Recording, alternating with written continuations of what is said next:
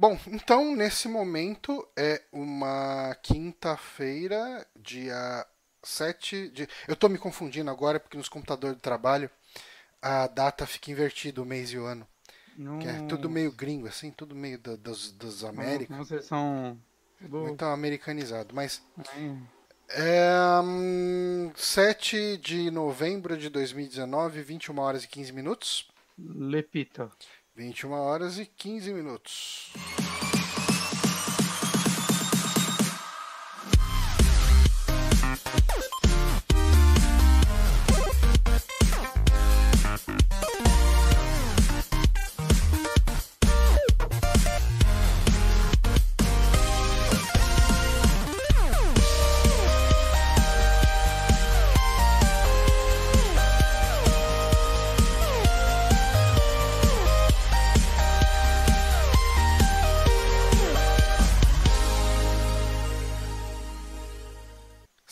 Estamos começando mais um saque aqui no Super Amigos. Eu sou o Johnny Santos, estou aqui com o Guilherme Bonatti.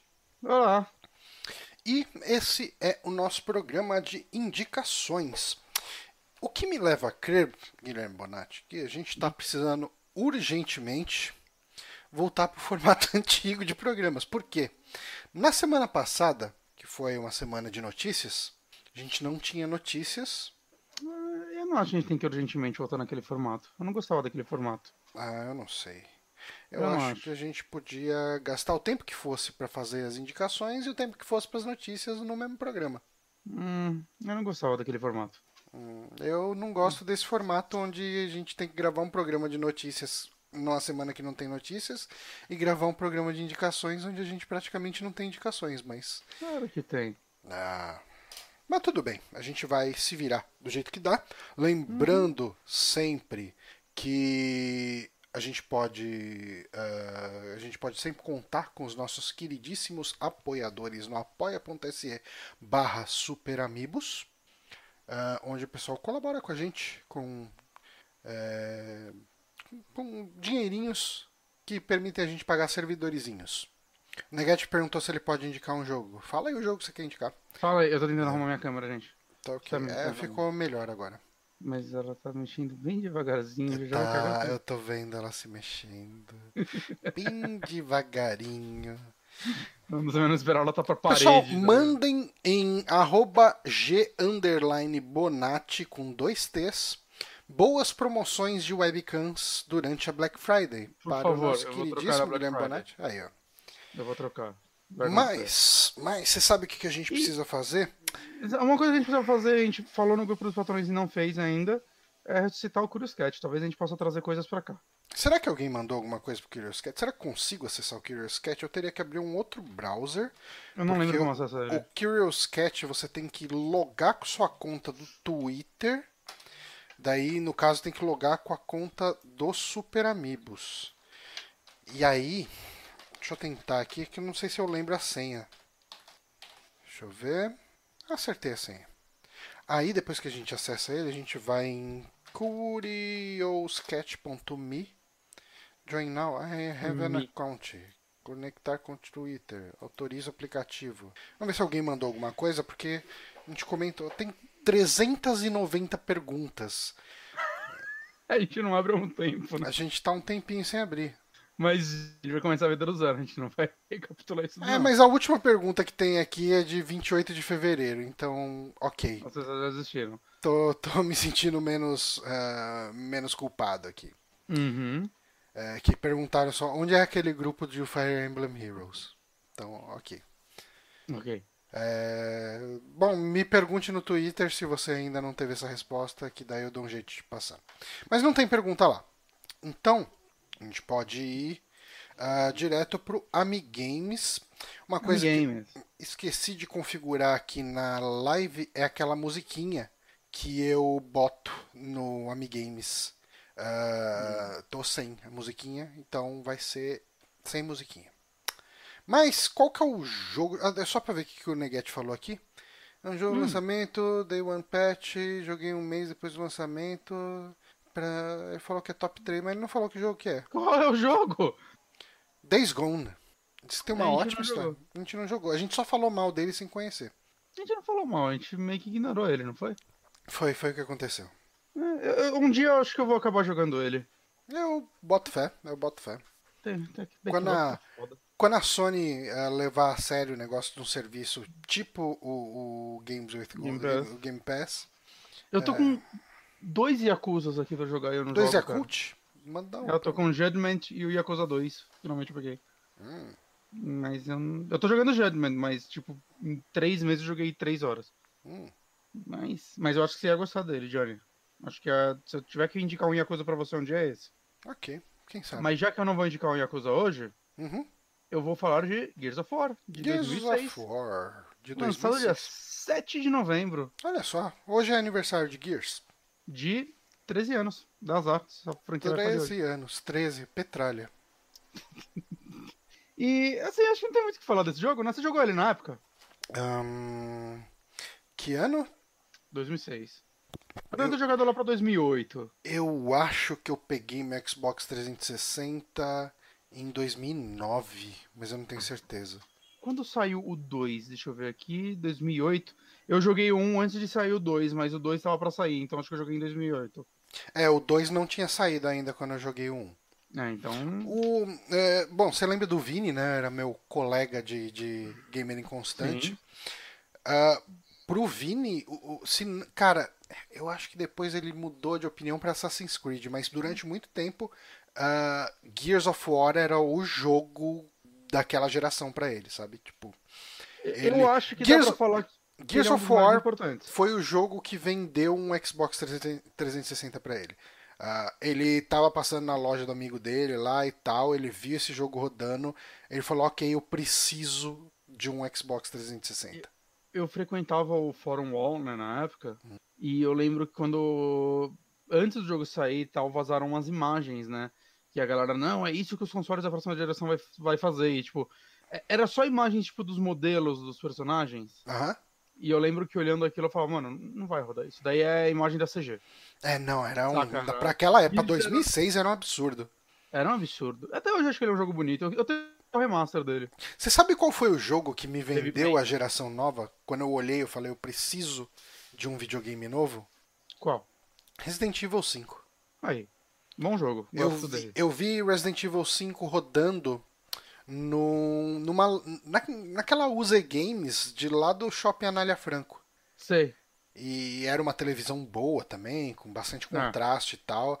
Eu olhei aquilo e falei, puta que pariu, cara, o que, que é essa geração? Porque se você bota lado a lado o Resident Evil 5 com o Resident Evil 4 de Play 2, Mas o 5 é bonito até hoje, né? A gente jogou ele ano passado, ele é um jogo muito bonito. eu acho ele ainda. muito bonito. Ele é um pouquinho menos bonito do que eu lembrava, mas ele é muito bonito ainda. Sim, sim. E o, Mas- e vale- o e assim, Gears já joguei- envelheceu um pouquinho pior, né? Eu acho que o Gears 1 envelheceu até meio rápido no- em alguma, na parte artística, principalmente, porque ele Ele é muito marrom. era daquela né? época cinza, é, marrom, cinza, era muito escuro o jogo inteiro, mesmo tom, né? No 2 eles já começaram a melhorar isso e, e, tipo, eu acho que é uma coisa que a, a franquia foi aprendendo no decorrer dos jogos, né? Você sabe o que, que me Até o 5 atual, ele é um jogo muito colorido, Você muito sabe o que, que me, me surpreendeu muito no Gears 1? Hum. Ah, aquele lance de quando você corre, vem aquela câmera aqui agora, atrás de você. Aquela câmera tremenda, assim, a câmera, câmera de, tipo, cidade alerta, sabe? O cara correndo atrás de você. nunca pensei nisso. Eu nunca tinha visto uma coisa parecida em videogame. Aquilo era muito real, né? O posicionamento Uhum. da câmera e como ela tremia, e como ela acompanhava. Eu falava, caralho, Parece que, a, mano, que a, é, se você tem é um cameraman acompanhando o cara na guerra, né? é, cara, é, aquilo. é- é- isso é o tipo de coisa que, que pouca gente fala, né? Assim, mas é nesses detalhes que a gente vê que teve uma mudança de geração e que de repente o Play 2 não conseguia fazer, né? O Xbox ah, primeiro lá não, não conseguiria fazer. E ele é um dos jogos mais importantes do Xbox. Eu, eu, inclusive, eu coloquei essa pergunta, mas eu tirei, então eu posso falar. É, eu tava vendo, ele foi responsável sozinho pelo fato do Xbox 360 ter 512 de RAM ao invés de 256. Hum. Ele tem 256, colocaram mais por causa desse jogo, o que custou um bilhão de dólares para a Microsoft. Caralho. Mas ele é muito system seller, cara. Ele é um jogo É. que você olha e você fala, eu preciso ter a máquina que roda esse jogo. É. É, eu, eu falo isso, o Márcio ficava bravo comigo quando eu falava, mas pra mim, o Gears 1 é uma tech demo. Hum. Saca? Ele é muito tech demozona. Ele, mas ele, eu ele acho que ele funciona muito bem como jogo também. Não, funciona, mas tipo, o Gears 1 é o que menos tem história da franquia, né? Uhum. Ele tem muitas mecânicazinhas que, tipo, parece que era coisa para vender coisa da geração que nem os jogos depois eles seguiram. Tipo, você lembra que você podia dar ordem pros seus companheiros? Tinha isso, né? O 2 não tinha? Eu acho que o 2 já tiraram. Oh, o Neguete perguntou o que aconteceu com o Satã e o Bruno Gato. Para quem não Gato... sabe, Satã e Bruno Gato, eles faziam parte do podcast que a gente tinha com o Márcio, que era o Drink and Play. Uh, eles, o, o Gato, Danilo... Eu não converso com ele há muitos anos. Ele... Tá, eu, vejo, eu sigo ele no Instagram, às vezes a gente fica curtindo uma foto do outro, mas a gente perdeu o contato. Mas... O, o Bruno tá Gato... médico e bem sucedido. É, o Bruno Gato se formou em medicina. Ah. É, fodão. Ah, e o... Mas o Bruno Gato, eu acho que ele tem bronca de mim. Porque na, cabeça, na cabeça dele, ele acha que tipo, eu que fiz ele sair do Drink and Play ou coisa Ah, e se tipo. ele perguntar, eu vou confirmar tudo. Cara, a verdade é que assim, todo mundo ficava meio puto que ele só chegava no dia e não estudava pauta, não preparava nada. O podcast com ele era um caos, né, e tal, mas eu era meio de boa. Eu falava, cara, tipo, quando a gente tinha reunião, tinha uma ou outra pessoa falava, porra, mano, cara, não faz nada, não sei o que e tal. Eu falava, ah, cara, mas é o jeito dele gravar, ele é engraçado por causa disso. Tipo, ele funciona no programa por causa disso, mas é caótico. É que, é... É que era uma época que a gente queria muito levar a sério. É, então, mas eu tava. Eu, eu, acho que eu sempre fui conformado de que eu nunca vou ser um podcast grande. Então eu ficava meio ok com isso. Só que como eu zoava ele pelo fato dele ser. Eu zoava ele na cara dele pela zona que ele fazia, né? Tal. Uhum. Aí ele achou que eu que ficava envenenando vocês para tirar ele do site e tal. Foi, foi meio estranho, assim, mas eu gosto muito dele. É uma pena que a gente perdeu o contato. É que ele é do Rio, né? E, Também tem isso. E daí a gente acabou perdendo. Ele não é muito de internet, ele era do tipo dos grupos do Drink and Play. Uhum. Mas é, a gente acabou perdendo contato. O Satã eu perdi muito contato, né? Acho que, eu acho que quando a gente teve mais aquele lance das polarizações políticas, o contato foi perdido mais é, da minha parte, né? Acabou. Não, a, a, é, então, quando você toca com Dark Inquisition, é, ele tocou, quer dizer, você, ele então, vai, né? Sim, sim. Não, eu tenho contato com o Satã ainda, eu falo com ele. Eu falei do Satã hoje, cara. frequência na, na, internet. Eu falei do Satã hoje, pra você ter uma ideia. Ele só não grava mais. Ele nunca gostou de gravar, né? Não, ele não gostava, isso é bem verdade. Então, mas, mas você falou o quê com ele hoje? Não, eu falei sobre o Satã hoje, porque hum. hoje teve no trabalho, o pessoal, uh, o pessoal conseguiu entregar um um negócio lá, um projeto meio grande. E daí, em comemoração, o gringo lá que vem de. Acho que uma vez a cada três semanas ele vem pra cá. Que ele é um. Ele é como se fosse um, um arquiteto de tudo, né? Sabe? Então, uhum. ele conhece todos os sistemas e ele meio que está ajudando a gente. Porque a gente está implementando no Brasil um sistema que já existe nos Estados Unidos. Ok, é o que no Brasil mesmo. Oi? É o que a gente faz no Brasil mesmo. É, tipo trabalho. isso. E daí, assim, para comemorar um dos milestones do projeto, ele falou: não, tipo, hoje o, janta, o almoço é pela minha conta. E, é, cara, ele levou a gente para comer no Coco Bambu, onde cada uhum. prato para duas pessoas é 160 pau. Uhum. E foi a empresa inteira comer no Coco Bambu às custas da empresa. Né? Porque ele, ele, pagou, mas ele pagou no cartão da empresa. Então foi às custas da empresa. Mas daí, assim, ele falou: Mas tem um twist aqui. Eu não quero que sente o grupo do MBS, o grupo do Analytics, o grupo de não sei o quê. Eu quero que vocês se misturem todos para vocês conversarem entre vocês, entre pessoas que você não conhece. E hum. beleza, hum. eu sentei lá e tal. Pá. E tava conversando com um cara que de fato nunca tinha conversado com ele, tanto que eu nem peguei o nome.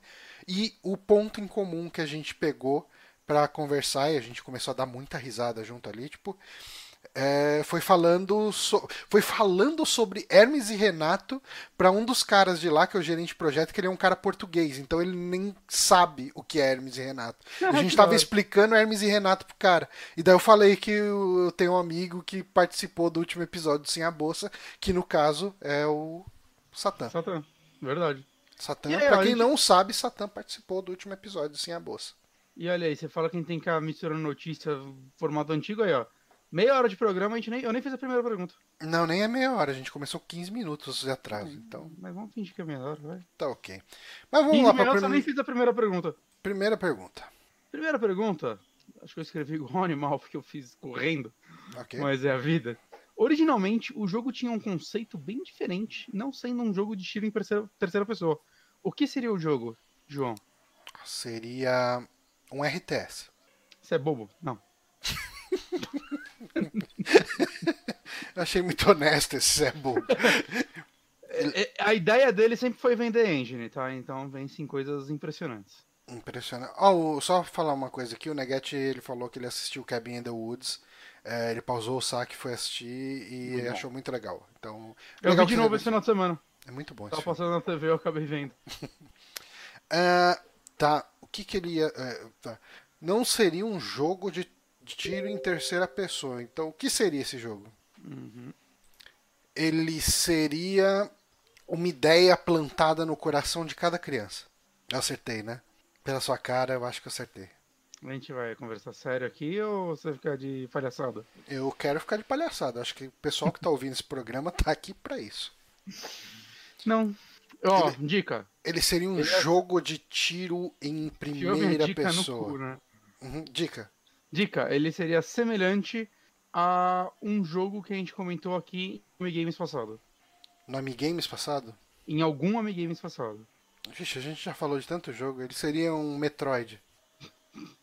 A gente já falou de Metroid aqui. Já falamos. Aniversário de Metroid. Que a gente falou do- da, da solução dela virar bolinha e É tal. mesmo, né? Quanto tempo faz? Pois é, né, cara? O ano voa. É, Foi isso duas semanas atrás, né? Ele, ele seria um jogo ainda? Ele seria um jogo. Ok. Ele quer pra vender engine? Tá, ele manteria conceitos que ele teve no final? De gameplay, de, de história. saber. De história. Hum, acredito que não. Não, não, não. não li nada sobre a história, mas eu não vejo como. Mas assim, não seria diverso. Gears. Não seria Gears, ele já tem outro nome. Mas ia ter o Marcos Phoenix? Não. Não que eu saiba. Acredito que não. Rapaz, eu não consigo nem pensar no que é. O que seria o Quer- jogo? Você quer desistir? Perdedor. Eu quero desistir. É, ele seria um jogo chamado Unreal Warfare, porque todos os jogos eram Unreal nessa época chamavam Unreal alguma coisa, Unreal Tournament, Uhum. Unreal. E ele seria um jogo de combate em veículos. Hum, Então ele seria um Twisted Metal. mas por que, que você disse que frase- seria ele? Porque é o conceito original dele. E aí, enquanto eles estavam fazendo esse jogo, antes da Microsoft até gostar dele e tal, é, o- eles foram desenvolvendo a ideia e o diretor ou o produtor, não lembro quem, falou que o bacana pra combate é esse- essa estratégia de murinho. Hum. Aí, mas o que a galera É bom, fala ia ser tá muito que legal, né? galera A- Se ele fosse um jogo de, de combate de carro e tivesse uma mecânica de murinho, ia ser Uhum. um jogo de bater. Mas, Johnny, o que a galera fala que é como é controlar o personagem de Gears enquanto ele, tá Ele correndo? tem uma mecânica de tanque.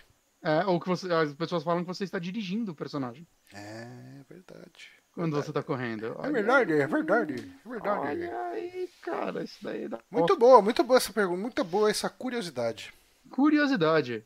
Pergunta 2. Lembrando de curiosidade, mandem suas curiosidades para curiouscat.me barra superamigos. Pergunte o que vocês querem saber, nós responderemos, se a gente lembrar Ou de olhar lá. Daí assim, ó, se vocês acharem... ó, desculpa. Se vocês lembrarem que vocês mandaram uma pergunta e a gente não tá lendo, vem aqui no chat da transmissão e fala, ó, mandei pergunta lá. Daí Seus palhaços. Tem Daí o cara, aí acaba com o anonimato da pergunta, porque a gente vai saber que é o cara que colocou aqui. Beleza, mas vamos lá. Por conta de diferenças criativas entre a Epic e a Microsoft, o jogo quase sofreu uma grande mudança. Porra, mas pode ser qualquer coisa, né? Pode. Um grande o jogo sofreu, quase sofreu. A capa ia A gente ser. não tá aqui pra fazer pergunta inteligente. A tá capa aqui ia pra- ser verde. João, Porra, mano. João. Mas tá Gente. muito aberto isso aqui. Diferenças criativas entre Epic e Microsoft. A Microsoft influenciou na, na, na questão criativa de Gears of War? Em que sentido? aparentemente, No sentido figurado. Porra. Porra, João. Porra, porra você com essa pergunta aqui, cara. Cara, essa pergunta não diz nada. Ah, por conta de diferenças Ah, criativas algo- entre a Epic e a Microsoft, o jogo quase, quase sofreu. Eu tô, relo- eu tô relendo a pergunta aqui.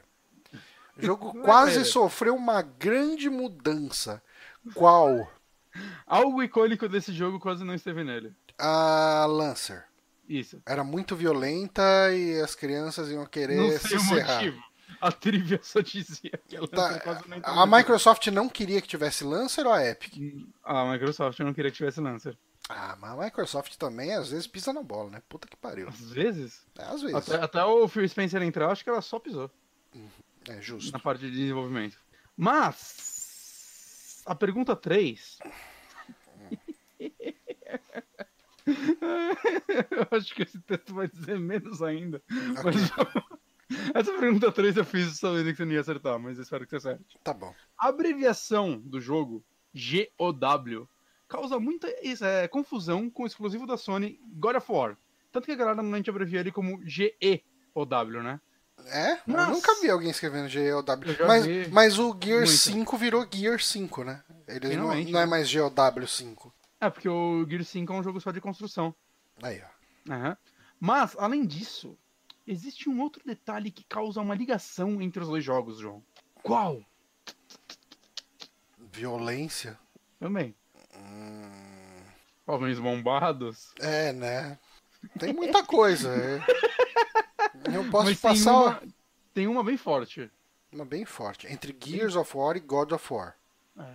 Os dois têm War no nome. Além de ter a mesma sigla GOW, eles também têm War. E tem o Off. off. Na verdade, só muda a primeira palavra, cara. E por muito verdade, poucas é letras. É meio que o mesmo jogo, né? Não tem nenhuma diferença. É igual, cara, é igual. Uhum. Tanto que assim, eles até tinham ideia de fazer a Lancer esticar e tal. Você jogava a Lancer, ficava petecando os inimigos, mas desistiram disso. Cara, isso é muito da hora. Não, eles não. Ó, eu tô zoando, tá, gente? Eles não tiveram essa ideia, tá? Que fique bem claro. E aí, João, você vai tentar a série ou você vai ficar. Ah, eu tô aqui pra realmente Vai, ser, ser. Eu acho que você é uma pessoa séria. Eu João. tô aqui pra ser iluminado pelo seu conhecimento de Gears Falando em of iluminado, acho que eu vou assistir Doutor Sono de semana. Doutor Sono, hein? Uhum. Eu tava a fim de ver ele. Aí eu, nossa, vai estrear em breve. Aí eu vi que seria semana passada. Aí, ó. Bem Ai, mais em breve do que você imaginava. Muito em É um breve. breve negativo. Caralho. É, e aí, Johnny? Chuta três Além coisas aí, aí. disso, existe um outro detalhe que causa uma ligação entre os dois jogos. Hum, já sei. Aí, o, caralho. O, o Kratos, ele Não. é pai do Marcos Phoenix. Caralho, Johnny, spoiler do God of War 4. Ah, desculpa, foi mal. Eu achei que todo mundo sabia essa hora. Hum, Não, o jogo saiu só há um ano. Não sei, não sei, Não sabe? não sei. O planeta em que o jogo se passa, Hum. Sera, que foi consumido por muitas guerras do passado e presente, ao contrário, se pronuncia Ares, o deus da guerra. Caramba, Bonatti, mas vai tomar no cu. Aí, cara! Vai tomar no meio do seu cu com essas perguntas. Caralho, mano! É muito bom isso! Você nem tentou, cara. Não, cara, Como puta, eu não tentei? Porra, eu vou comprar, eu vou comprar Gears of War lá, aí assim, eu, isso. eu entro na loja, lá, eu vou lá na UZ Games e peço um God of War. Fala, Caramba, daí eu chego em casa, vou botar o, o DVD lá no meu videogame, não funciona. Fala, Caralho, mano, mas o jogo tinha um Ares. Ai, era Sera. Caralho, mano, puta que pariu. Como que eu fiz uma confusão uma- dessa? Foi uma trivia da hora. essa, Muita mano. confusão que Tem causa, cara. É um jogo onde tudo foi consumido pela guerra e o planeta é Ares ao contrário. Você já foi melhor, cara. Caralho, Johnny. Você já foi Essa, muito melhor. essa foi a melhor trivia que já teve nesse podcast. É pra você ver como que tá o nível disso aqui. Mas sério que você não gostou, cara? Foi muito bom. Do, muito do. Ares? Porra, mas isso daí eu não inventei. Isso daí é tipo uma trivia. Acho que é realmente referência. Deixa os caras brincar de cera. Ah, João, você. Isso aqui ninguém gosta de você, cara. É. Não é um podcast, vai. Agora eu perdi a É vontade. um podcast. de Vamos falar não de uma. Vamos começar. o- Morreu Homem Games. Vamos começar o podcast então falando de uma coisa que eu não gostei tanto. Ih, caralho. Bonante. Quer dizer, vai, eu, eu, eu já eu trouxe isso de uma maneira mais negativa do que merecia. É, mas você é desses. É, eu li um quadrinho, uma HQ aqui, que eu, ahn, eu apoiei o catarse dela, que é um quadrinho do Diego Sanches, que é esse aqui que está na minha mão, que chama Ana Saito tá com Journalist Fighter. Tô com o Diego. Tá aqui. Caralho. O Diego Sanches foi materializado em forma de uma revistinha. Hum. E. Um, Ana Saito Journalist Fighter. E o título é bastante autoexplicativo, porque esse é um quadrinho sobre a Ana Saito, que além de ser jornalista, ela é uma lutadora. Aí, Aí, rapaz. Ele, então, assim, o que você o que você ah, pagou por é o que você tem, que você recebe. Mas assim, p- importante falar. É, esse quadrinho é da Quad Comics. Eu li algumas coisas, já indiquei Quad Comics. Eu acho que foi aqui, eu acho que não foi no Diego Drink and Play. Sanches fez o que anteriormente? Então, ele ahn, tem um quadrinho que chama- tem uma revista que chama Quad Comics, da- dessa editora independente, que são quatro ah, autores. E eu gostei muito da Quad, que ah, ele tem um mundo pós-apocalíptico muito característico, eu diria até com muitos elementos talvez brasileiros ali no meio, mas sem ser uma, uma coisa que é, ah, não sei o que, ó, ó a Bahia aqui, ó, ó, sabe, tipo, nada muito caricato, mas eu acho que é um mundo pós-apocalíptico onde de certa forma a gente consegue se identificar com alguns elementos. Mas assim, eu nem eu nem acho que a questão deles serem brasileiros é uma coisa importante pro Quadcomics ser uma coisa legal. Ah, eu acho que é- são boas histórias de pós-apocalipse, sabe? Ah, São continhos, né? São historinhas curtas. Cada HQ ela é um formatão, né? Aquelas grandonas, com quatro histórias, cada uma escrita, desenhada por um dos autores ali. E eu gostei muito de Quad Comics, eu li as duas primeiras, acho que tem quatro ou cinco agora. Ah, Eu tenho a terceira, mas eu não cheguei a ler, eu preciso ler, tá aqui em casa. Mas eu gostei muito e e daí eu vi esse. Eu descobri, inclusive, que o Diego Sanches da Ana Saito aqui, ele é primo de um amigo meu, do Victor Kahn, que o pessoal talvez conheça ele pelo Twitter aí, ele faz muita estampa de camiseta e tal. Não, já tá muito louca. É. Então, ele é primo. Eu descobri que ele é primo do, do, do Diego Sanches, né? Porque uma vez eh, a gente foi numa festa, ele bebeu um pouquinho demais, eu falei, vai lá em casa, né? Dorme lá em casa e tal. E quando ele acordou no outro dia, ele olhou que tinha uma Quad Comics em cima da mesa. Ele falou, nossa, Diego Sanches, é meu primo. Eu falei, caramba, que foda. Mas enfim, e daí. Eu, eu olhei umas artes da saga aqui, eu achei bem bonita. Então, é, é isso é a primeira coisa que eu queria falar dessa, dessa HQ. Ah, vai, mas enfim, eu gostei bastante de Quad Comics. Eu vi. eh, o, eu tinha apoiado um, um catarse deles antes, que foi um spin-off de Quad. Do, do, do Quad Comics deles, né? Era uma história cheia ah, a respeito de um, um aspecto específico daquele mundo, ao invés de ser quatro histórias numa HQ.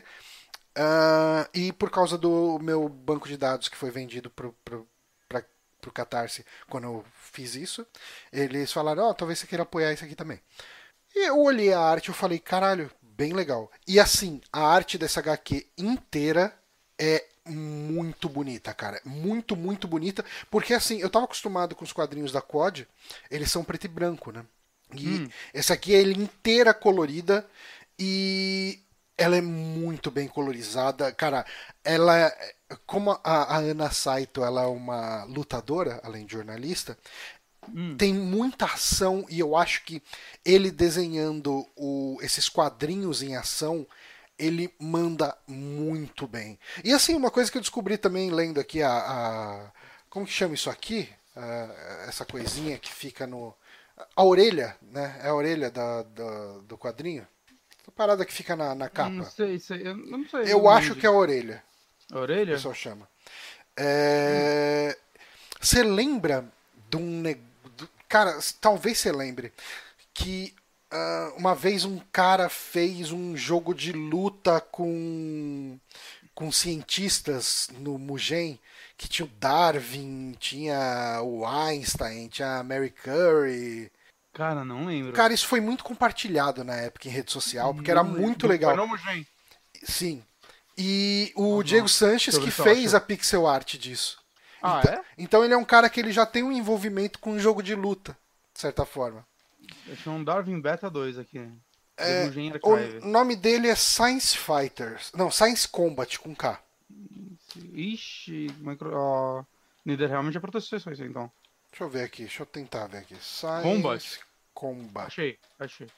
Tá aqui no Mugen Archives. Eu não sabia que existia isso, eu tô muito feliz. Vou abrir um vídeo Semana passada eu aqui. vi Ai, que, que alto isso aqui.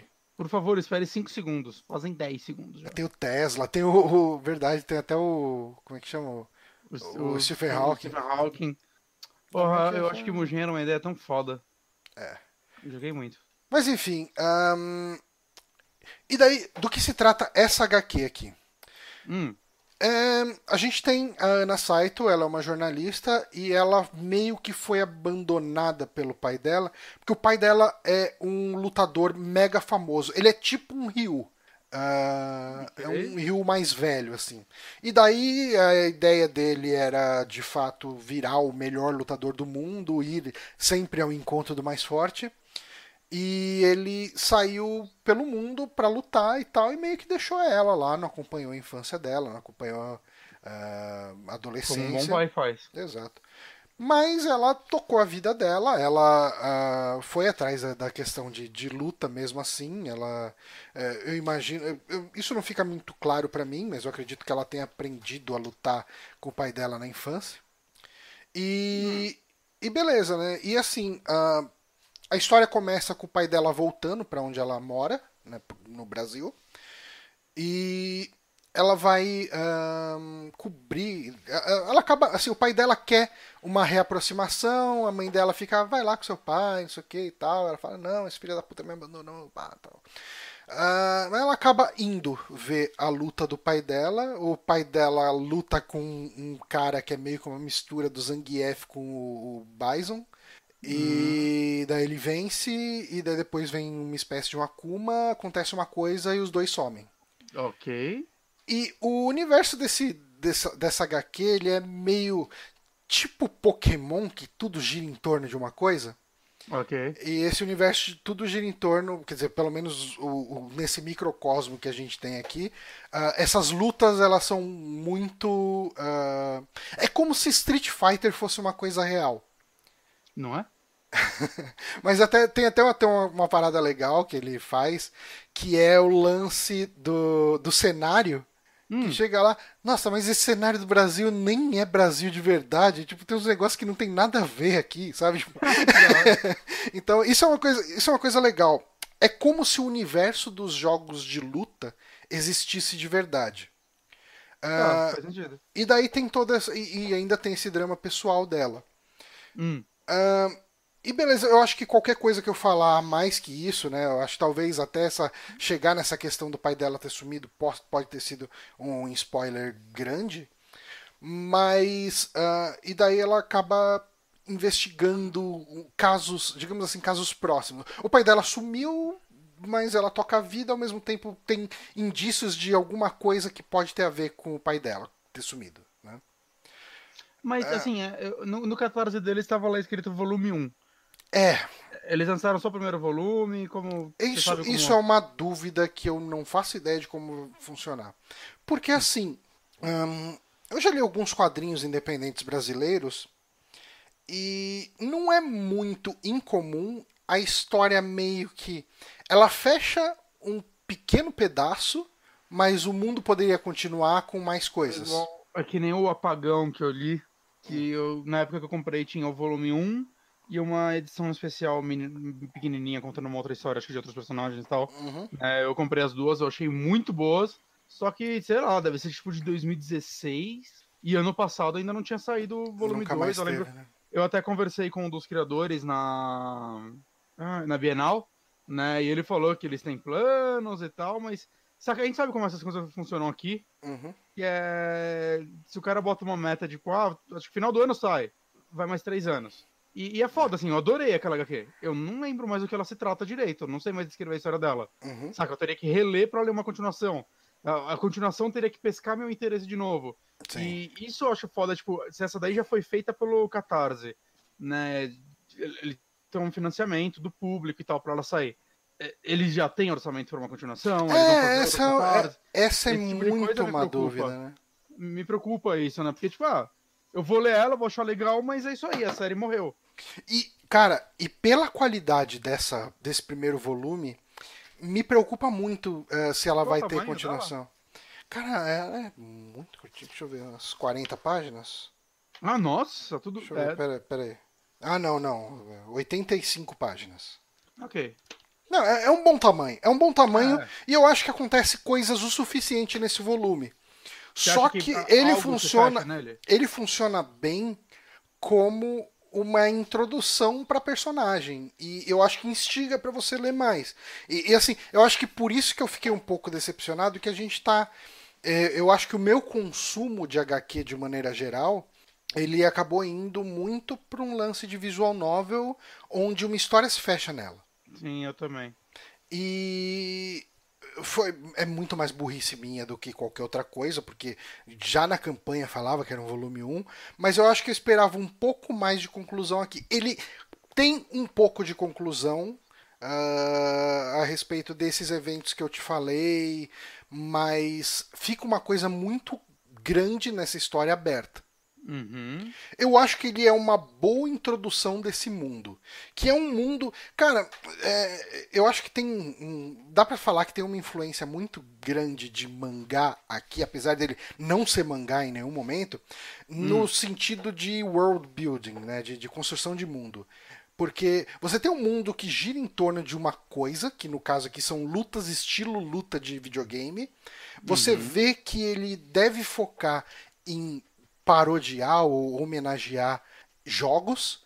Uh, assim, é, a luta que, que acontece, a primeira luta que acontece aqui é muito Street Fighter, cara. É, o, o, o, vilão, cara, tipo, do. O, o, inimigo, não sei nem como definir isso. O oponente. Vai, o oponente do pai dela né, nesse combate. Ele é literalmente uma mistura de Zangief com, com Bison, cara. Ele é um cara musculosão, ele tem aquele pelo triangular do, do Zangief no peito, sabe? E uhum. ele tem um chapéu tipo do Bison, só que verde. Hum. Sabe? Então ele é. Você é, bate o olho e você vê as inspirações. Aí tem um, um, uma coisa que acontece mais pro, pra frente do, do, da história, que ela é muito uma homenagem a Mortal Kombat e com algumas referências de Samurai Showdown. Então, eu sinto que assim, se essa HQ continuar, ela vai ser muito aquele lance de um abraço, um carinho para quem gosta de jogos de luta, que é uma comunidade bem forte, bem unida, é, uhum. a Fighting Games Community. Eu, eu, consigo ver o Dio Rod lendo isso aqui adorando. Uhum, uhum. Essa HQ e adorando. Uh, do ponto de vista onde eu estou, o que eu posso falar? Eu adorei a arte, eu gostei da personagem, eu acho que ela, ela é bem construída, só que é uma fatia tão pequena disso tudo e eu não tenho segurança nenhuma de que isso vai continuar. Hum. Então eu posso ficar com essa HQ, eu, eu vi uma introdução de uma história e eu, talvez eu nunca veja para onde isso aqui vai. É, isso que, sei lá, me preocupa e desanima. Uhum né, né, tipo, nesse tipo de HQ. Eles deveriam focar em algo mais fechado, às vezes eu tenho essa impressão, e deixar uma ponta aberta para uma continuação, mas saca. E cara, sabe o que é foda? Em matéria de colorização, de. De arte eu nem digo. Porque assim, é uma arte boa, muito competente, mas em matéria de cor, é uma das melhores coisas que eu já vi. Assim, de quadrinho. Eu, eu, acho é. que. Cara, se pensar em quadrinho nacional, eu acho que eu nunca vi um quadrinho nacional tão bem colorizado quanto esse. É, uhum. tão, as cores são vivas, sabe? É tudo muito bonito, assim. É, é incrível, assim, é incrível. E, e a arte entre uh, capítulos, assim, tem uma arte muito bonita. Uh, aqui, tipo, no final, ele tem umas artes feitas por, uh, por amigos e tal, do, do Diego, então eu não vou conseguir mostrar isso aqui, não vai ficar bom de jeito nenhum. Mas são umas artes incríveis, muito bonito, assim, cara. É bonito. E isso tudo me deixa ainda mais preocupado, sabe? Porque eu falo, porra, cara, não tem como uma indústria brasileira de quadrinhos manter uma parada dessa, pelo que a gente conhece, sabe? Sim. E isso é, o que me deixa triste. E ele tudo. não foi muito longe da meta, né? A meta era 12 mil, eles fizeram 13 mil, que é, é, foi, é bom, em cima, em cima. Mas, né, não, não, não é como se tivessem batido com folga e tivesse a segurança de que uma segunda campanha para continuação né, fosse algo seguro. Uhum. É. Mas assim, cara, é... eu acho que a história ela funciona como uma introdução. Uh, uhum. Talvez eu tivesse com minha expectativa no lugar errado, que eu esperava mais do que uma introdução só. Então teve um, uma certa decepção do meu lado por causa disso. será que eu compraria um segundo volume? Dependendo do preço, até sim. Mas levando em consideração o preço que é para se montar um quadrinho independente, o preço que eles saem para vender. Tipo, o, o, aquele do Raoni Marques, do Samurai jogando tênis, como que era o nome? Ah, sim. Sim, sim, eu, esqueci. eu esqueci o nome. Mas é, é muito bom. É, então, ele é todo preto e branco e é 40 pila. Eu consigo imaginar esse cara aqui saindo por bem mais que isso. Ah, sim. É. Então, cara, tipo, porra, mano, será que eu pagaria 50, 60 pau num volume 2 de uma HQ que vai continuar por sei lá quantos volumes? Dificilmente, assim, eu cortaria por aqui Uh, justamente porque assim é uma coisa que se eu tiver que cortar qualquer coisa do meu orçamento, a primeira coisa que vai rodar vai ser isso. eu entendo. É. Mas é triste, cara, porque é um trabalho muito bem feito. É que eu tenho muita preocupação de para onde ele pode ir. É, e sei lá, é triste isso mesmo, né? Porque uhum. parece uma que é muito bem. Eu fiquei afim de ler ela. Ah, eu te mas empresto. Um... Né, então, me dá um certo desânimo pensar nisso, né? Tipo, se vai continuar ou não. Uhum né? Sei lá. É. é, é eu, cara. Ao mesmo tempo, né? Se, se é a história que ele queira fazer, ele tem que arriscar mesmo, né? Mas... Não, com certeza. E de repente ele consegue, tipo assim, ah, lançou a primeira edição nesse formato, com papel luxo, é, com uma colorização incrível e tal. Continua a história de repente em preto e branco. Ele, cara, ele manda muito bem fazendo arte em preto e branco, pela experiência que eu vejo ele uhum. com o Quad Comics. Né? Eu, eu tô falando quad, mas é quad. Tá? ah, bom, ou vai saber, às vezes dá certo e ele consegue continuar essa mesmo, legal. Uhum. Mas eu, eu, acho que seria até ideal, né? Porque, tipo, uh, ideal é, mas eu acho muito difícil se manter é. isso. É. Mas, cara, eu, eu gostei, cara. Eu gostei do que eu li, mas é, teve esse problema de alinhar a expectativa, realmente. Hum. Mas uh, vamos para sua indicação? Vamos, que eu estou jogando Luigi's Mansion 3. Hum. Olha aí. Eu, eu terminei um. Um dia antes saiu 3, finalmente. Uhum. E o Luigi's Mansion 3 não é feito pela mesma empresa, né? Um foi feito acho, por um time interno da Nintendo. E esse foi feito pela Next Level Games. Que anteriormente o último jogo deles foi o glorioso Metroid Prime Federation Force. Olha só, que experiência. Mas, mas antes disso eles lançaram o Luigi Mansion Dark Moon, que eu mas uh, divide opiniões, tem gente que prefere ele, tem gente que prefere um. Desculpa, é, cortou é. bem na hora que você falou do 2. É, você falou que você não jogou? Eu não joguei, mas ah, ele okay, divide okay. opiniões. Né? Tem gente que prefere ele, mas eu acho que a maioria prefere o original. E eles fizeram um jogo que eu tenho muita vontade de jogar. Falam que é muito, muito legal. Hum. Uh, eu gosto de Punch Out e tal, né? Tipo, acho que nunca terminei um Punch Out porque é impossível. Mas o do Wii falam que é muito divertido. Eu gostaria de jogar ele um dia. Né? E fizeram outras coisas e tal. Fizeram aquele Mario Strikers, aquele jogo de futebol do ah, Mario. Sim. Pessoal, onde eu tra... quando eu trabalhava no Buscapé, o pessoal jogava muito Mario Strikers. Hum. E ela fazia muito porte, parece, também para outras empresas, essas coisas, né? Ela é uma empresa independente ainda, apesar de tudo. Né? Tipo, eles estão exclu... trabalhando com a Nintendo exclusivamente nos últimos tempos, mas não é uma empresa da Nintendo. Uhum. Como aquela empresa que fazia o Mario Luigi, né? Que infelizmente morreu há pouco tempo e tal. E... Ela não chegou a fechar, né? Ela fez um pedido de falência. Eu não sei se ela fechou.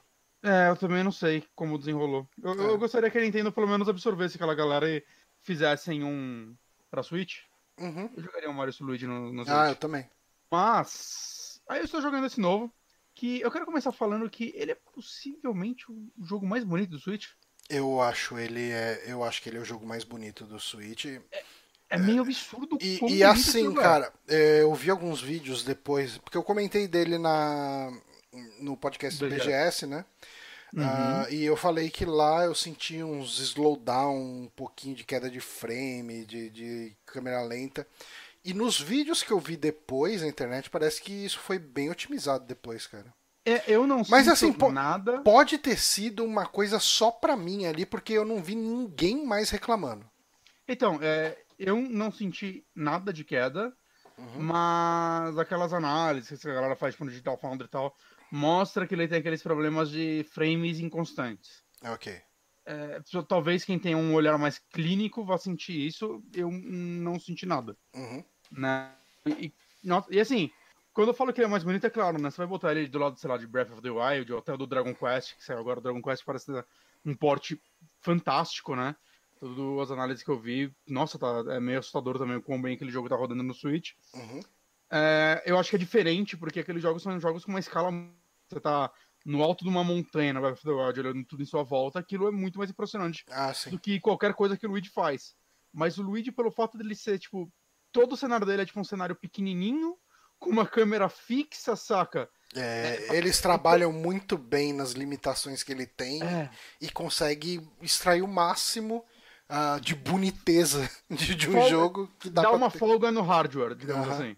Né? E ele roda, tipo, diferente da maioria dos jogos da Nintendo, ele foca em 30 frames mesmo, né? Ele não tá rodando a 60 frames. É que eu acho uma pena, sei lá, acho que seria bem legal jogar ele a 60, mas. Uhum. É todo jogo, eu prefiro a 60, né? Mas enfim. Uhum. Mas é. Acho que por fato de cada cenário ser esse pequeno escopo, dá uma folga no hardware pra né, poder lotar de efeito. É, tipo, o principal dele é a iluminação né? Uhum. Ele tem sombra dinâmica na porra toda e tal. Coisa que já tinha, acho que desde o do GameCube, eu acho que já tinha, né? Em, dadas as limitações do que dava para fazer isso na época. Né, mas eu acho que a, a, introdução desse jogo é meio absurda, que você chega no hotel e tá de dia ainda. Uhum. Eu até postei umas fotos no, no Twitter, né? E depois eu compartilhei em alguns grupos do Instagram, eu, do WhatsApp que eu participo, e veio amigo perguntando, nossa, mas onde você pegou essas fotos e tal, né? Tipo, tá muito bem feitinha. Será que tá assim mesmo no jogo? Eu falei, eu que tirei essas fotos, saca? Tá assim. É, é, é tá tipo. Sei lá, cara. É, eu acho. Eu, eu babei naquele começo do jogo. Hum. Saca? É um, é um, tipo de iluminação que eu nunca vi no Switch.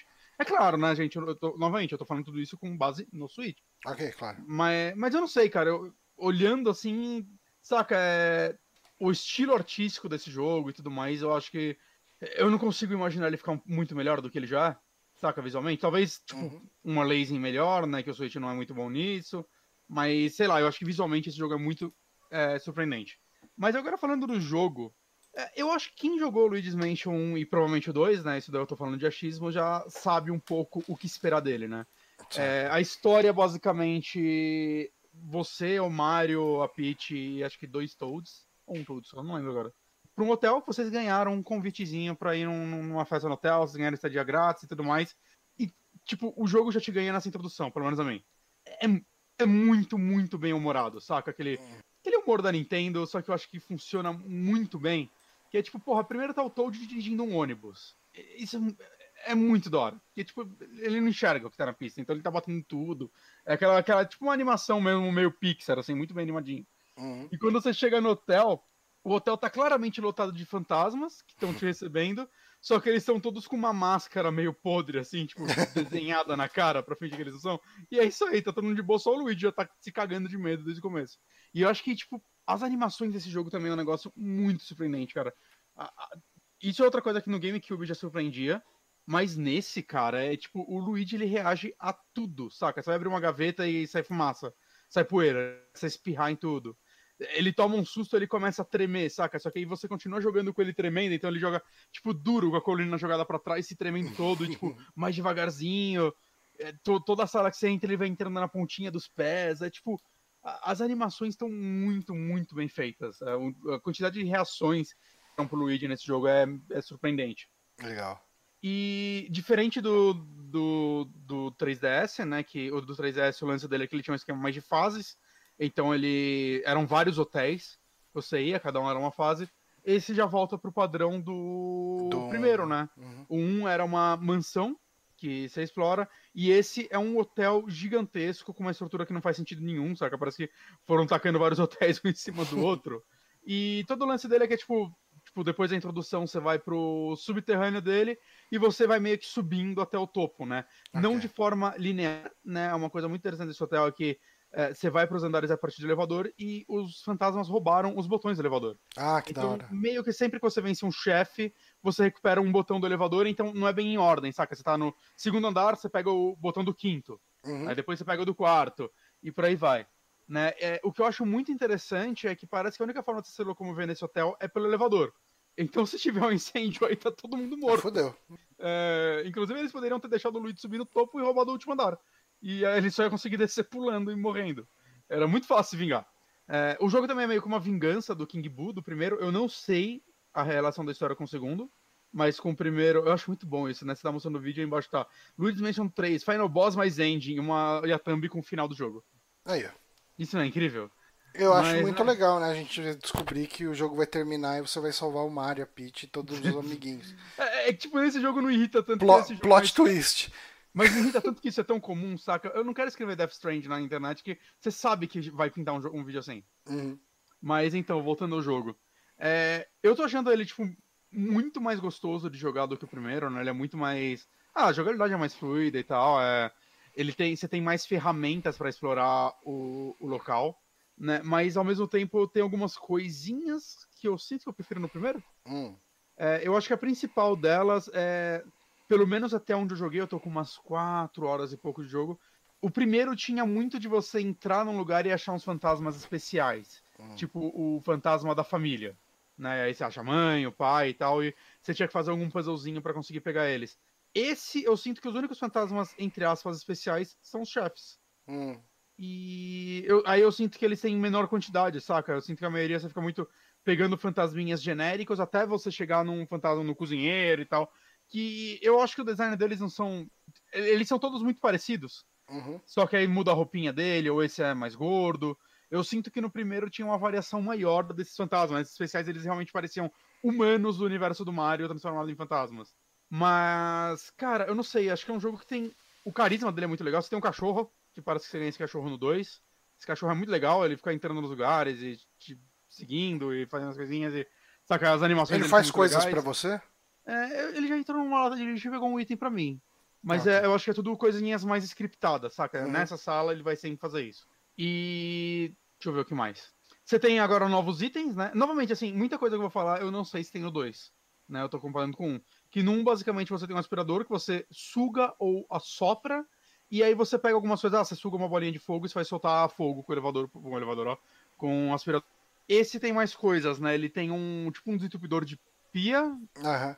Saca lá? É, isso na, na demo tinha. Já tinha? que né, você joga nos lugares, aí você prende com o aspirador, puxa, é para você mexer em objetos grandes, ou sei lá, destruir uma parede. Tirar escudo, tipo. né? É, tirar escudo de alguns fantasmas, né? É, a lanterna no primeiro você usava já pra, tipo, deixar os fantasmas é, imunes, né? Imunes não, é vulneráveis. vulneráveis. A lá, Alan Wake. Bem Alan Wake. Só né? que esse tem um lance de você poder energizar a lanterna e dar tipo um pá, uma super iluminação que uhum. às vezes uhum. pega vários fantasmas de uma vez. É, e você tem um, esse daí eu sei que tem no 2, que é a luz negra, que você usa basicamente para encontrar segredos. Hum. É, não achei esperma nos quartos ainda, mas okay. vai saber. Acho justo. Isso parece o tipo de piada que a Nintendo faria. Com certeza. uhum.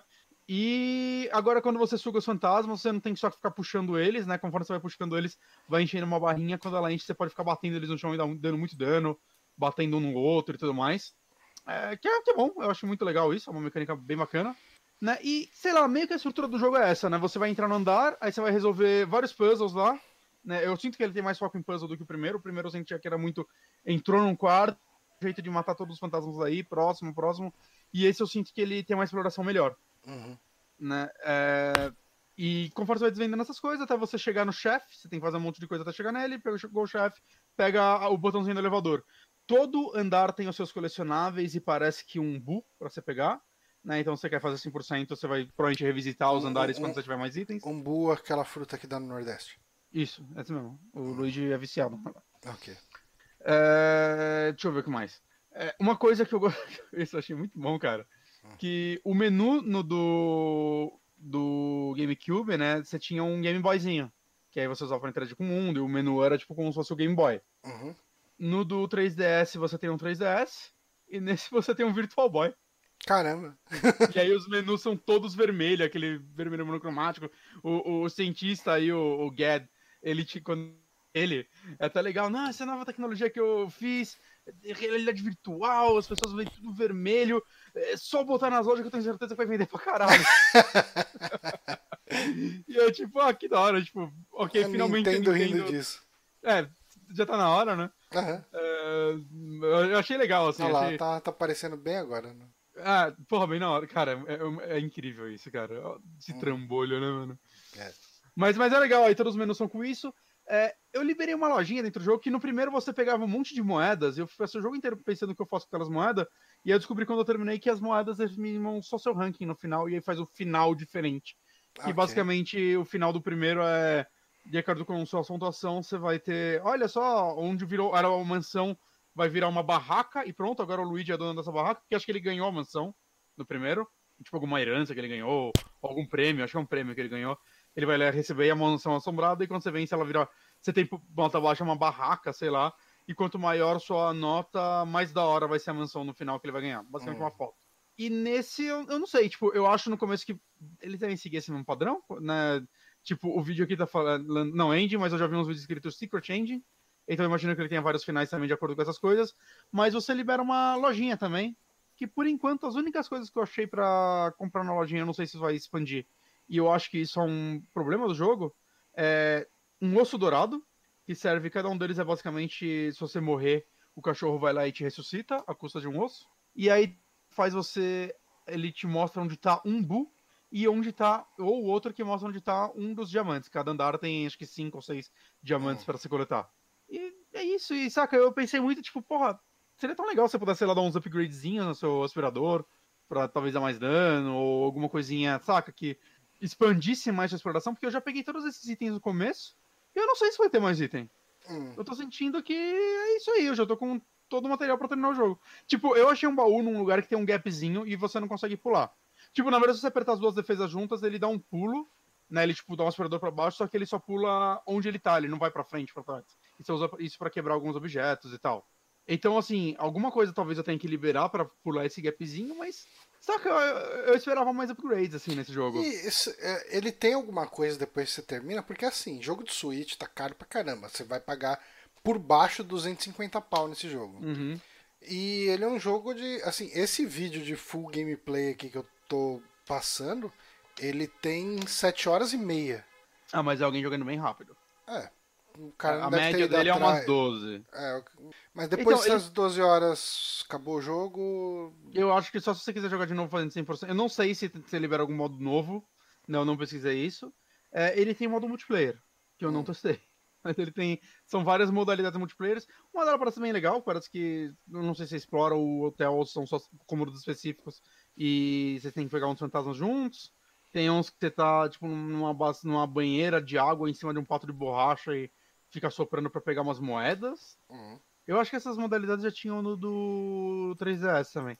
ok. Assim, é, eu, eu devo testar eles, porque, porque não, saca? Mas certamente não é por isso que eu comprei esse jogo.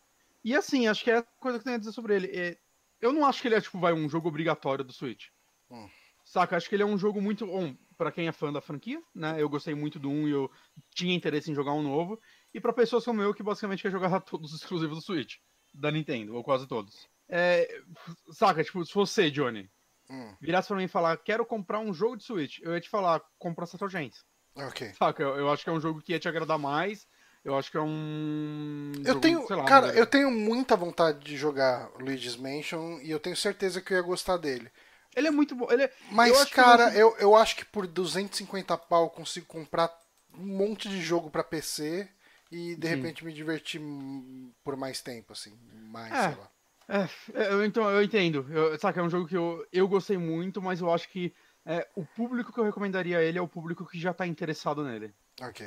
Eu, saca, assim, se você tem o mínimo interesse, eu acho que, sei lá, se tiver uma chance de jogar ele, eu, eu recomendo, porque é um jogo que eu tô gostando muito, é um jogo muito gostosinho, eu tô, às vezes que eu tô jogando ele, eu tô meio que fazendo um andar por vez, saca? Uhum. E eu me vejo quando eu estiver perto do final, ah, não, eu quero fazer 100% e refazer os andares pra pegar todas as gemas e tal, porque é divertido, saca? Você ficar desvendando onde estão essas gemas, onde estão os bus. né? É sempre algum puzzlezinho que você tem que fazer e eu gosto disso. Ok. Mas. Saca, é, é, é um jogo difícil assim, de você falar por. Eu comprei ele também, porque, sei lá, eu comprei aqueles vouchers, né? Que são uns dois uhum. jogos por 350 reais. Que não é barato, mas eu até acho que vale a pena. Né? Mas. Eu não sei, eu não sei. Eu realmente não. Acho que eu não tenho uma resposta pronta para isso. Ele não, claramente não é um jogo para todo mundo. Mas ele, para mim, tá sendo aquele jogo muito gostosinho que, sei lá, dá umas 10 horas, eu abro o meu Switch, jogo uma horinha dele e virto pra caralho durante essa horinha, não, não passo estresse nenhum. Né? E, sei lá, eu gosto muito de exploração. Acho que quem gosta de jogos de exploração é, vai gostar dele. Legal. Mas tirando isso, eu acho que 250 reais é um, jogo, um preço muito caro para ele. Uhum. Né? Tipo, não em valor de produção, ele claramente é um jogo com valor de produção nível outros jogos da Nintendo. Saca? É, mas pra gente aqui no Brasil, sai caro pra caralho, né? Muito caro. Então é, é, é difícil recomendar falar, pegue. Uhum. Né? E é foda que tipo, o jogo da Nintendo não cai preço direito. Não cai. Uhum. Vai cair de 250 pra 220. daqui um ano. Às vezes tem umas promoções meio loucas no eShop, mas é, é, muito raro. Mas assim, cara, é um jogo que grita muito carisma, cara. É, é, eu, eu, eu, tô gostando demais dele, assim. É, cada andar é baseado, saca? Tipo, esse é o andar das lojas, esse é o andar, da, sei lá, do, da área Cassino, de repouso. Né, tá. é, é, bem legal isso, saca? Como eles quiser, conseguiram criar coisas é, bem criativas, assim. E eu sinto que ele, pelo menos até onde eu joguei, ele é menos focado em combate do que o do GameCube. Hum. Saca? Eu entro uma porrada de quarto e não tem. Fantasma. Fantasma nenhum e tal. É só, tipo, explorar, entender aquele lugar, achar algum segredinho e. Sei lá, eu gosto disso, porque o combate é maneiro, mas é cansativo, saca? É sempre a mesma coisa. Ah, só uma coisa que eu não gostei. Hum. No do GameCube, quando você fazia 100% numa área, ela mudava a cor no mapa. Hum. E aqui não, então eu não tenho certeza. Só, só se eu não fiz 100% em nenhuma área. Será que ele não tá ainda. mudando o tom do vermelho? Cara, não sei, o álbum pra mim tá igual. A área que eu explorei, a área que eu. A Será que eu explorei fez... tá preta, mas. Será que você não fez 100% de nada? Então, que tem uns quartos que eu entrei, eu, quando você mata. Teoricamente, quando você faz 100%, é, acende as luzes. Pelo menos era assim no GameCube, né? Da, fica claro. E acontece isso, mas no mapa tá igual. Só hum. se depois ele vai liberar cores pro mapa, algo do tipo, mas. Saca, porque é foda que você vai olhar lá, são 15 ou 16 andares que tem o um negócio. E aí, cara, na hora que eu for reexplorar, ou tô, tô fudido, porque eu não sei o que eu já fiz e o que eu não fiz. Aí, sei lá, pra te forçar pra ficar comprando o itemzinho pra achar os negócios, talvez? Uhum. Né, não sei, é mais claro isso. É. Mas acho que é isso, gente. Beleza, então. Luigi's Mansion 3. Exato. Mansão do Luigi 3. Que não é uma mansão, é um hotel, um prédio. Eu vou indicar uma coisa meio diferente agora. E. Eu, eu com certeza não sou a pessoa mais indicada para se dar esse tipo de indicação, porque eu não me considero nem de longe um especialista nesse tema. Mas eu tive a curiosidade mórbida há umas duas ou três semanas atrás de assistir A Meia-Noite Levarei Sua Alma, uhum. o clássico filme de Zé do Caixão. Queria alguém que assistir esse filme, eu nunca eu vi. cheguei e falei, será que tem no YouTube? Tem. Uh, ele tá legendado em inglês no YouTube. É, a qualidade é, não é das melhores de, de, de vídeo, possivelmente não e é, é filme... HD. E é foda que são filmes tudo fora de catálogo, né? É, então, tem uns, tem uns box que você acha por aí se você procurar, mas não deve mas ser Mas acho que fácil. só tem usado, acho que tá tudo fora já. É. E eu foi, tinha um stand do Zé do Caixão. Hum. E, saca, sei lá, da empresa e tipo, vendia camiseta, coisas do tipo. Não vendia os filmes, porra. Caramba, deixa eu ver aqui. Eu... DVD do Zé do Caixão, meia-noite levarei sua alma. Isso aqui é usado? É Mercado Livre. Lacrado. 40 conto. Tem um box aqui. Ah, na biografia. Tem adaptação dos filmes em quadrinhos. É, cara, é meio difícil de achar mesmo. É, né? É. Mas enfim, hum, cara, é um filme diferente, viu? Ele é um filme de 1964. Uh, ah, ele é o. Eu queria muito assistir a biografia do, do Zé do Caixão, né? Tem biografia dele? Tem uma biografia, e se não me engano, quem interpreta ele é o Matheus Nastergail. Quem é esse cara? O cara, eu não lembro se é o Chico, é o Chico ou o João Grilo do. Master Gaio? Ah, aqui apareceu. Eu... Ah, tá, tá, ok. Sei. É. Sei, sei, É a sei. versão alto da é, feita- Isso, isso. Caralho, não sabia. Cadê? Deixa eu ver. Filmografia dele. Novelas? Não, cinema. Cara, fez bastante filme, hein? Uhum. Aí fudeu. Nome da morte, será esse? Talvez? Vamos ver. Cidade, Febre de Rato, Terra Vermelha, Baixio das Bestas. É, eu acho que é esse filme que chama Zé do Caixão, talvez. Cheguei. Tal- pode ser que seja ele. De 2015. Aí. Nem Mas eu página, né? não tenho certeza. Mas de fato ele não tem, não tem página na Wikipedia. Mas ele tá como televisão. É. Mas Aí, enfim, né? é, depois eu dou uma caçada pra tentar ver. Mas é, tem a história toda que o, o, o Zé do Caixão. é, agora, puta, eu vou. É bem provável que eu acabe falando alguma besteira aqui. E se eu, se eu falar, se o pessoal quiser me corrigir, fique à vontade. Mas se não me engano, ele, o pai dele trabalhava na sala de projeção de cinema. E ele sempre teve contato com cinema desde criança, né? Só que, assim, o cinema brasileiro praticamente não existia quando ele era criança. M- mas ele era tão fascinado com aquilo que ele falou: Não, eu quero fazer um filme. E ele não conhecia nada de técnicas de cinema, nem nada do tipo. Ele aprendeu tudo meio que sozinho. Hum, E ele foi lá, ele, ele fez uns tipo dois. Tarantino. Tipo Tarantino, aí. Ah, ele fez uns dois filmes ah, que não foram sucesso, na verdade foram fracassos retumbantes, ah, que eu acho que eram faroeste, se não me engano, enfim. Uhum. E, e daí, assim, meio que a, a última tentativa dele foi realmente fazer um filme de terror. E aí o resto é história, né? Que foi justamente esse filme, A Meia-Noite Levarei Sua Alma. E do que se trata E aí depois ele filme? começou a fazer pornô, porque tem dinheiro. Por que não, né? Hum. É, do que se trata esse filme?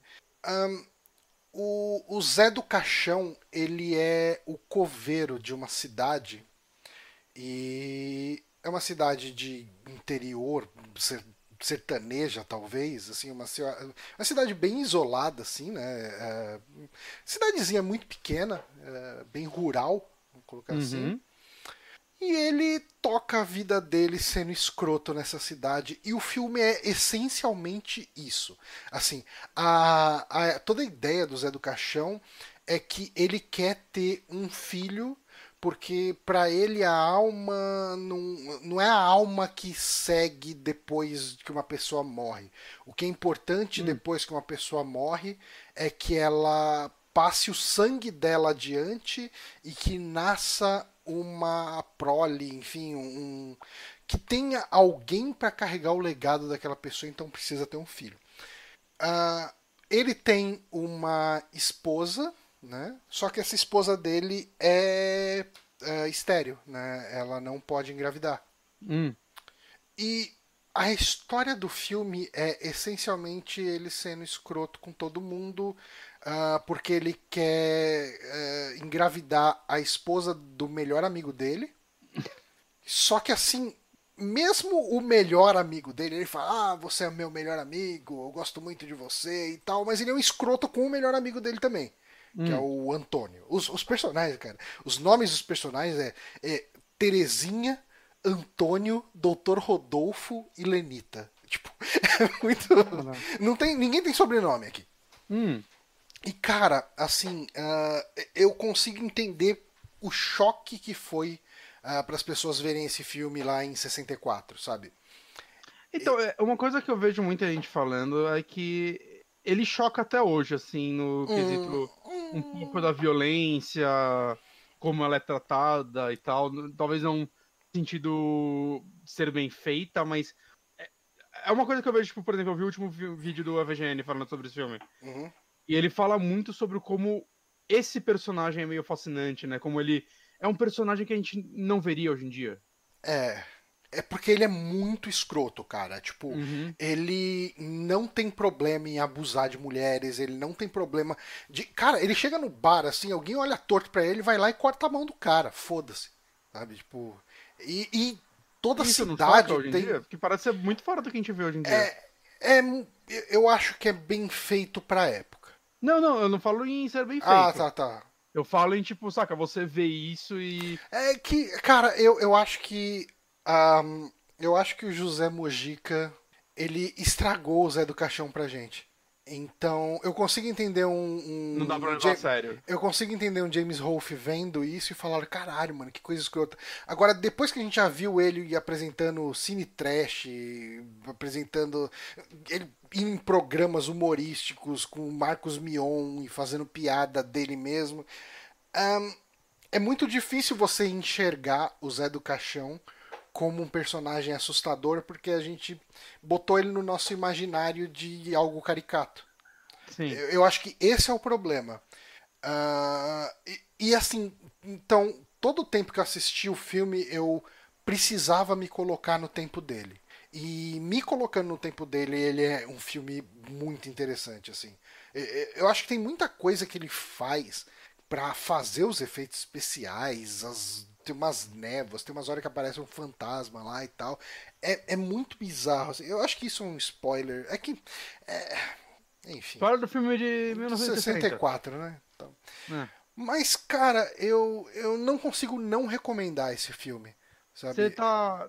Você acha que você vai ver as continuações? Eu quero ver pelo menos a trilogia, né?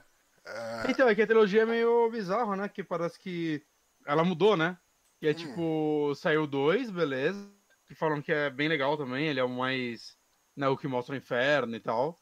E aí tinha um filme que todo mundo considerava o 3 até saiu o 3 em 2005, sei lá. É, em 2008. É, é encarnação 8. do demônio. É, assim. Então, o, e aí o... ignorou o outro 3. O primeiro é de 64, né? O segundo, uhum. ele é o Esta Noite Encarnarei no Teu Cadáver, que uhum. é de 67. E tem Encarnação do Demônio de 2008. Eu acho que Encarnação do Demônio eu tenho medo do que eu vou encontrar nesse filme. De 2008, né? É, eu tô achando que. Eu, ó, preconceito puro aqui agora. Não ah, não, tem que ter preconceito não. eu imagino que eu vá assistir esse filme e falar, nossa, mas que bosta. Mas, porque eu, eu acho o. Eu achei o A Meia-Noite Levarei de Sua Alma impressionante para uma coisa de 64, principalmente assim em comparação com as coisas que a gente assistiu, logicamente, dos anos 30, né? Tipo Drácula, uh, o, o, Frankenstein, né? Que eu assisti depois da Universal e tal. Uhum. É, é, é, lógico que tem uma diferença de 30 anos aí, mas uh, em, em se tratando da diferença tecnológica de uma Universal Studios e de um cara independente no Brasil, hum. é, eu consigo botar os dois filmes, os filmes quase que no meio mesmo patamar. Hum. É, então eu, eu acho ele em muitos aspectos mais interessantes que tipo o Drácula e o Frankenstein da Universal. Eu tô botando, cara, eu tô misturando banana com maçã aqui sem vergonha nenhuma, né? Eu tô comparando um filme de um mega estúdio dos anos 30 com um filme independente dos anos 60. Mas é isso são... aí, cara, 30 anos atrasados. É, são filmes uh, de terror em preto e branco, então são o suficiente para mim. Uhum. Uh, ah, eu mas assim, cara, eu, eu, eu tô meio que me abrindo para ver esses filmes uh, mais clássicos. Eu tô muito afim de ver A Noiva de Frankenstein, que eu tenho em casa. E eu preciso parar, sentar na frente da TV e assistir. A Noiva de Frankenstein falam que é muito bom. É. O meu problema é não ter um aparelho de DVD no meu quarto. Hum. E daí eu assisto na sala no Play 4. E, e daí é, eu preciso sentar na sala. Você tem um sofá confortável. Eu tenho, mas é que eu gosto de assistir as coisas deitado na cama, uma cobertinha, uma pipoquinha. Você já tem o filme em DVD.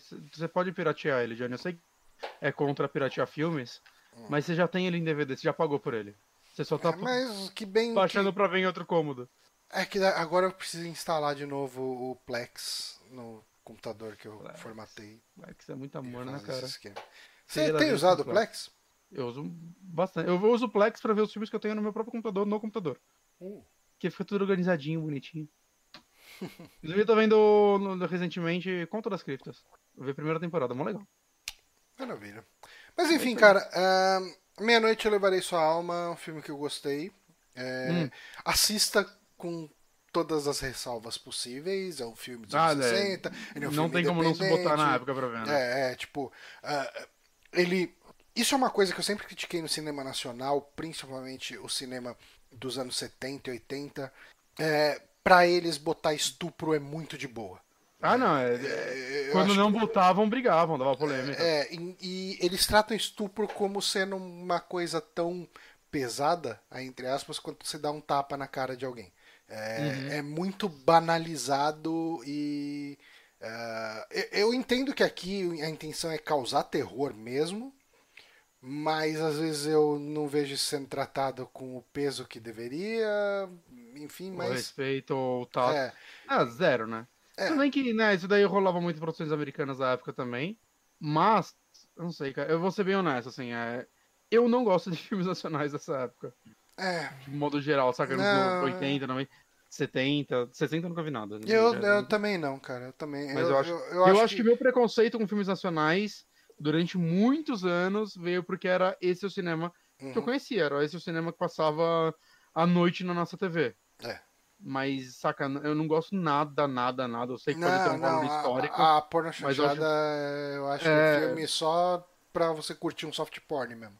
É, é. que são filmes horrorosos. Tem qualquer outra, outro valor, pelo menos pra mim. Eu nunca vi é. valor é. num, num filme desse. Uhum.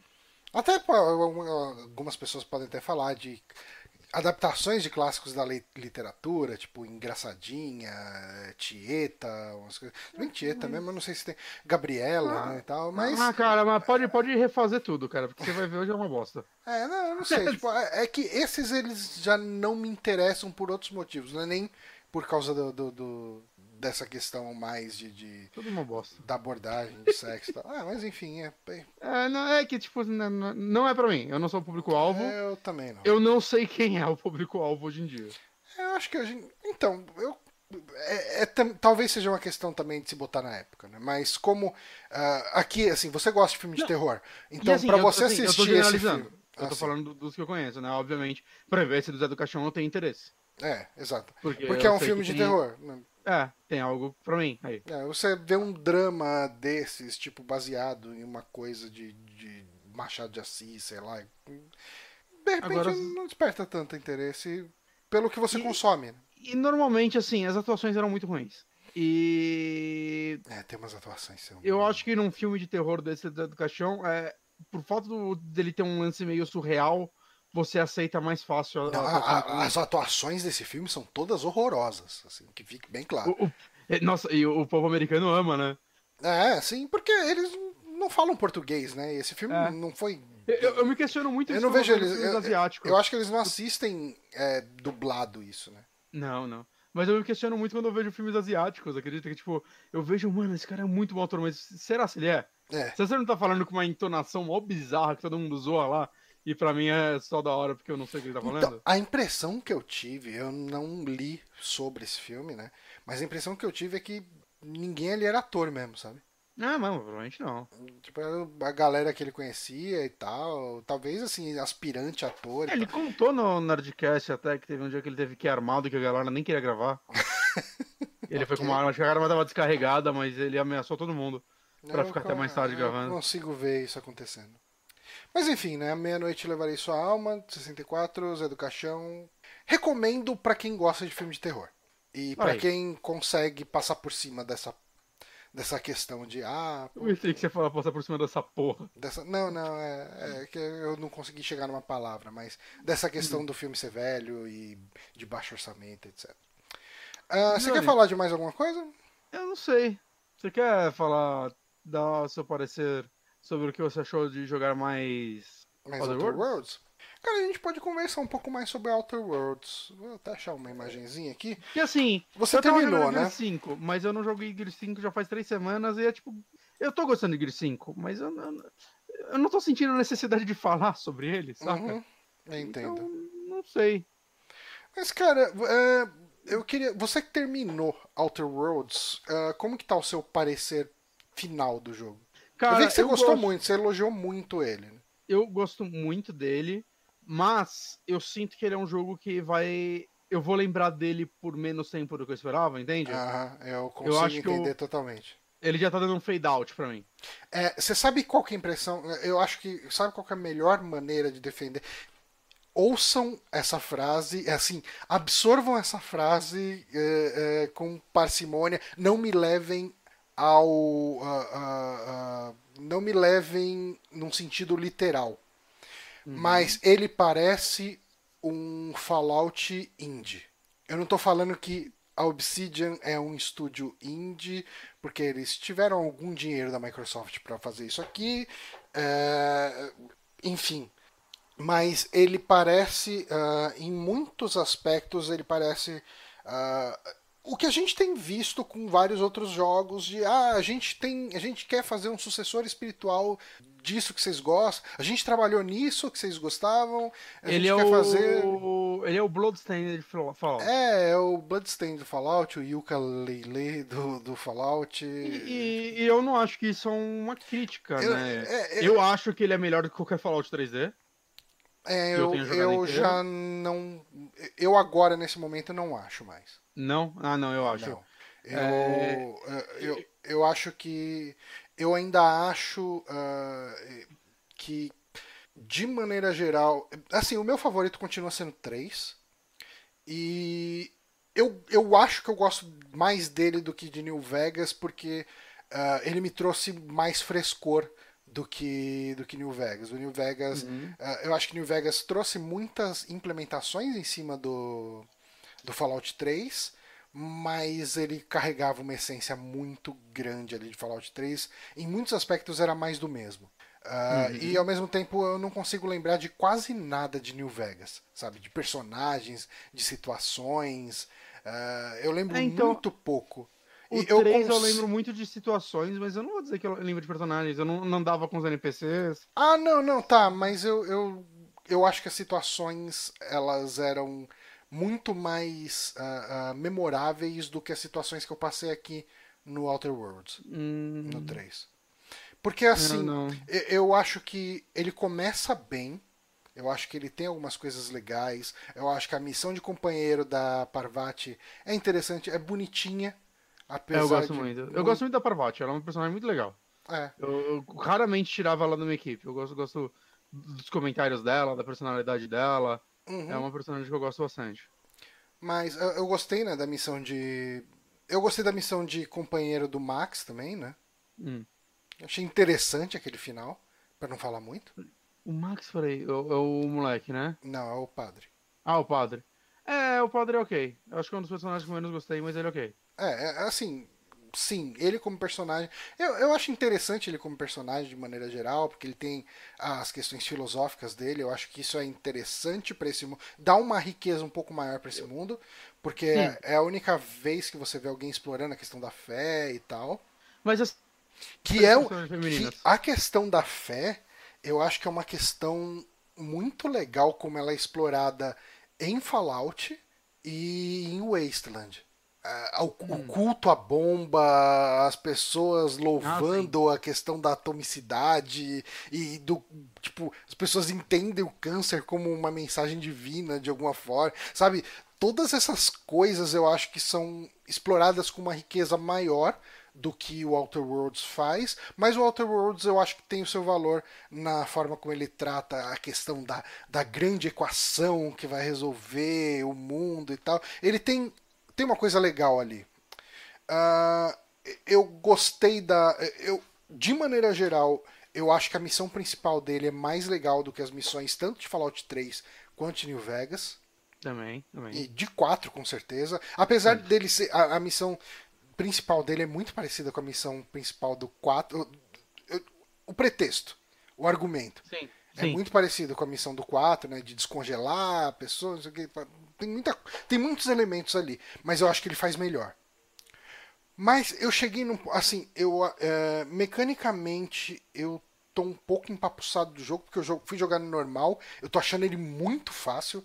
Ele é muito fácil. Eu, eu não tenho mais problema nenhum em me meter no meio de um monte de inimigo e sair matando eles. Eu nem chego perto de morrer. Então, eu, eu só tive problema a primeira vez que eu fui naquele no planeta Monarch, é o gigantesco. Uhum.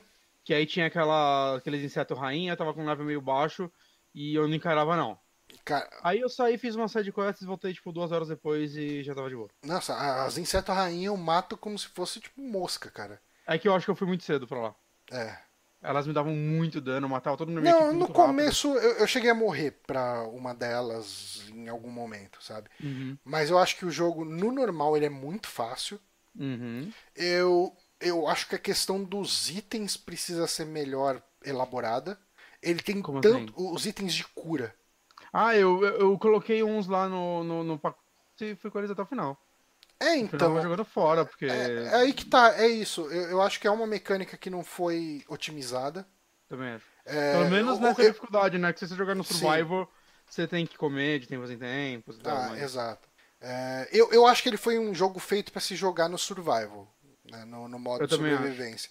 E eu me arrependi um pouco de não. É que assim, eu fiquei com medo. Eu falei, puta, cara, se o modo de survival dele for Mas tão é treta quanto? Fallout. hum, Sabe o que? Eu queria que o Survival tivesse um, um jeito de você configurar como você quer, porque o Survival parece ser muito legal, mas os seus companheiros têm permadeath. E os Ah. companheiros morrem o tempo todo. É, eles morrem muito rápido. Então, no Survival é pra você deixar eles na nave e pegar todos aqueles perks lá de andar sozinho dá mais negócio. Ou, senão- cara, ou quick save all the way, né? Eu acho que tem limite de save. Acho Não, que você mas- consegue salvar dormindo na nave. Não, mas tem o. quick- Ah, no modo survival ele corta o É. autosave? Que... Eu acho o que você salva save, quando né? você dorme. Que bacana. É, então, aí, saca? Eu, eu gostaria de um que fosse um pouco mais difícil que o normal e com algumas mecânicas do Survival, Hum. Mas Entendo. sem, tipo, permadeath. É, mas assim, Eu cara, não- é, assim, não me leve a mal. Eu, eu ainda tô achando o saldo desse jogo muito positivo. E assim, Muito. quando eu paro pra jogar ele, é, ontem, cara, ontem. Eu terminei em dois finais de semana. eu terminei de, de montar meu computador aqui, instalei o Windows, instalei Photoshop, a porra toda. Instalei Outer Worlds e fui jogar. É, e, e eu fiquei jogando até meia-noite ontem, assim, sabe?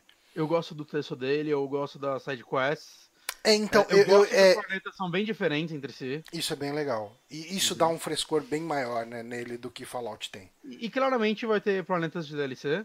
Que É, tem planeta que você não tem uns vai. planetas que você não abre, né? É, que você não abre, que você vê eles no mapa, mas você nunca abre eles. Eu Tem um até fui pesquisar pra ver se eu tinha feito algo errado, mas não. É, É, então eu sinto que vai ter DLC. Espero que Uhum. sim. Né, eu gosto do humor dele, eu acho que ele recuperou bem o humor dos, dos primeiros Fallouts, que é, é mais constante. Né, mas assim, eu acho, vai, se for pra comparar, eu gosto mais de Wasteland 2 do que dele. é... Tá aí uma boa pergunta. Eu- eu uma acho boa que, assim, comparação. Eu acho o que o Wasteland é melhor 2. que o de Se Wasteland. ele tivesse a duração de Wasteland 2, eu acho que eu gostaria mais de Wasteland 2 do que dele. É que o Wasteland 2 é gigante, mas eu. Saca, eu, eu não acho que ele estica mais do que precisa. Ele é, é, é um CRPG, Ah, CRPG eu- são daquele jeito. Eu, eu tive que dar uns intervalos em Wasteland 2 pra jogar. Eu, É. go- eu gostei muito de Wasteland 2.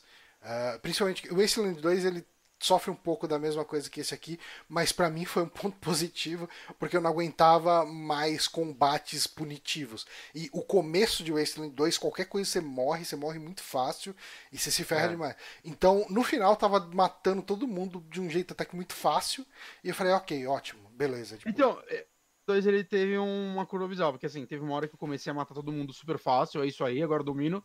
Aí do nada, assim, mais pro final ele dá um outro pico de dificuldade. ele dá um outro pico de dificuldade, isso é verdade. Mas é, eu acho que é um pico bem-vindo.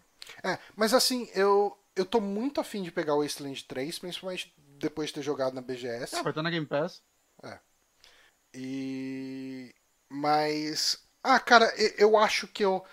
Eu acho que eu tô ok do Outer Worlds. Eu vou querer terminar.